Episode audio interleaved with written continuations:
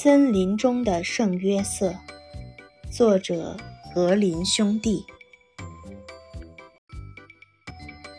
从前有位母亲生了三个女儿，大女儿没有礼貌，心眼儿也很坏；二女儿虽然有缺点，但比大女儿好得多；小女儿又善良又乖巧，但母亲。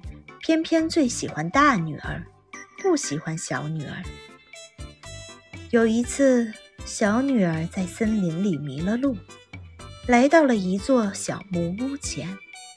小木屋的主人是圣约瑟，他把女孩请进屋，并给了她几根萝卜充饥。女孩用萝卜和自己带着的面包熬了一锅粥。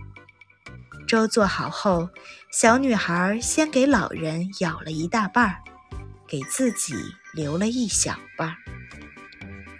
吃完饭，圣约瑟说：“我只有一张床，你到床上去睡吧，我就在地上的草堆里睡好了。”哦，不，小女孩说：“还是您到床上睡吧。”但圣约瑟还是抱起了小女孩，把她放到了床上。第二天早上，小女孩醒来时，却发现圣约瑟已经不在了。她发现门后有一袋钱，袋子上面写着：“给昨晚在这儿睡觉的女孩。”小女孩就抱着钱袋回家了。她把所有的钱。都交给了母亲。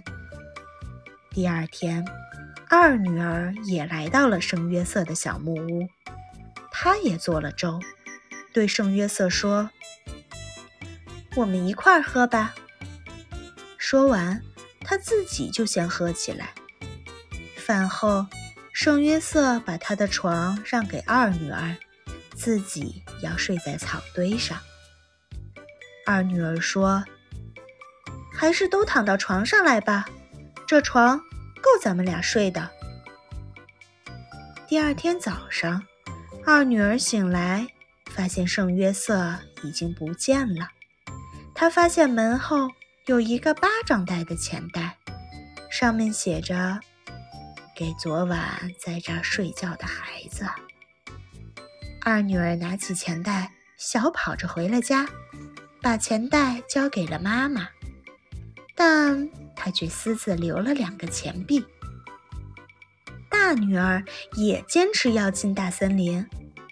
她来到小木屋，把粥做好后，圣约瑟说：“我饿极了，把你的饭给我一点儿吧。”大女儿却说：“等我吃饱了，你再吃也不迟。”可大女儿把粥吃的几乎一点儿不剩。饭后，大女儿自己躺到床上，让圣约瑟去睡地上的草堆。